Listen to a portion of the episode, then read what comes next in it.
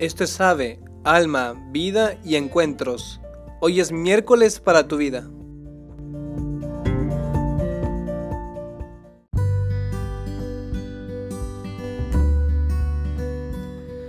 Hola, ¿qué tal? Soy el hermano Axel Hernández y el día de hoy queremos hablar sobre ser buena persona. No sé si te, ha tocado ya conocer a alguna persona en tu entorno social que es muy buena para poder hacer amistades. E incluso puede ser amiga de dos personas que entre sí no se hablan y sin embargo tienen una amistad con esta persona que al parecer le es muy fácil pues entablar relaciones con todas las demás personas. Y uno puede preguntarle a, esta persona que, tiene una amiga como de, de, este índole, decirle, ¿y por qué, por qué le hablas a esta persona? Y te puede decir, no, pues es que es, es buena persona y hasta tal otra que no le hablas, no, pues me cae mal, es mala persona. ¿Qué es precisamente esto de ser buena persona? Creo que el decir es buena persona puede ser una respuesta muy como que muy general y tal vez no podemos no hemos profundizado en ello. Y por eso queremos hablar hoy sobre estas personas que son capaces de entablar una relación significativa con cada persona, una relación significativa, eh, es decir, queremos hablar sobre esas relaciones en las cuales uno puede ser uno mismo sin tener que caer en formalismo, sin tener que pues fingir ser otra persona, sino simplemente ser uno mismo. Y es que estas personas, lo que, lo que nosotros eh, decimos que, tienen de bueno, realmente podemos decir que son amables, eh, en un mundo en el que nosotros pues desconfiamos de, la persona que está a nuestro alrededor, podemos pensar que la persona buena es una persona, puede ser una persona tonta, insegura o busca incluso la aceptación de los demás. Cuando en realidad una persona amable es una, una persona virtuosa y que, que tiene esta fortaleza de la amabilidad y le ayudan en su desarrollo y crecimiento como la persona que es. Lamentablemente vivimos en un entorno en el que nosotros nos volvemos fríos, calculadores y despectivos al no confiar con las personas que están a nuestro lado. Y nos cerramos, ¿no? Nos cerramos y solamente nos abrimos con nuestro entorno social más cercano, al cual puede ser nuestra familia y nuestros amigos. Sin embargo, hoy quiero decirte que nosotros somos capaces también de convertirnos en esas personas que vemos que, les es aparentemente muy fácil, esas buenas personas que les es muy fácil entablar relación con las demás personas. Para poder hacer esto tenemos que ver los aspectos que conllevan y que conforman esta persona para ser una de ellas. Para poder ser una persona como estas, para que seamos capaces de entablar estas relaciones significativas, en primer lugar necesitamos ser amables. Ser amables no significa eh, complacer en todo. Ser buena persona no significa que yo estaré de acuerdo absolutamente en todo contigo y es más, haré que tú abuses de mí y que hagas lo que quieras conmigo. No.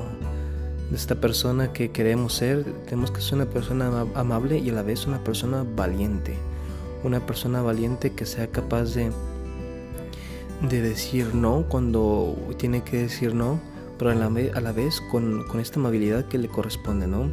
Y además tenemos que ser asertivos, asertivos, es decir, tener una buena comunicación. Entonces estamos viendo que para poder ser esta persona que le es fácil, por así decirlo, establecer estas relaciones significativas en su vida, tiene que ser una persona en primer lugar amable, en segundo lugar una persona valiente y en tercer lugar una persona que sea asertiva. Asertiva quiere decir que sea capaz de comunicar correctamente pues lo que ella cree y opina siempre de la forma correcta, ¿no? Existen algunas técnicas por así decirlo, es decir, algo que podemos, una forma de vivir que, que, que si intentamos practicarlo eh, nos irán forjando esta personalidad que queremos, ¿no? Eh, queremos, en primer lugar, ejercitar la empatía. La empatía significa ponernos en los zapatos de los demás. Hacer empatía con los demás, es decir, el ser capaz de escuchar a la persona y acompañarla. ¿A qué persona no le gusta sentirse escuchada y acompañada? Sobre todo en este mundo en el que al parecer cada quien vive en su pues en su propio mundo, en su propia isla y nadie le interesa lo que está viviendo.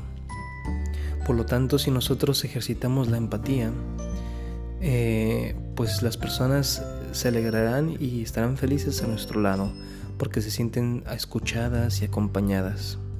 Otro, otra técnica eh, que podemos ejercitar es sonreír. Una sonrisa puede mostrar simpatía hacia esas personas que de alguna forma u otra interactúan con nosotros.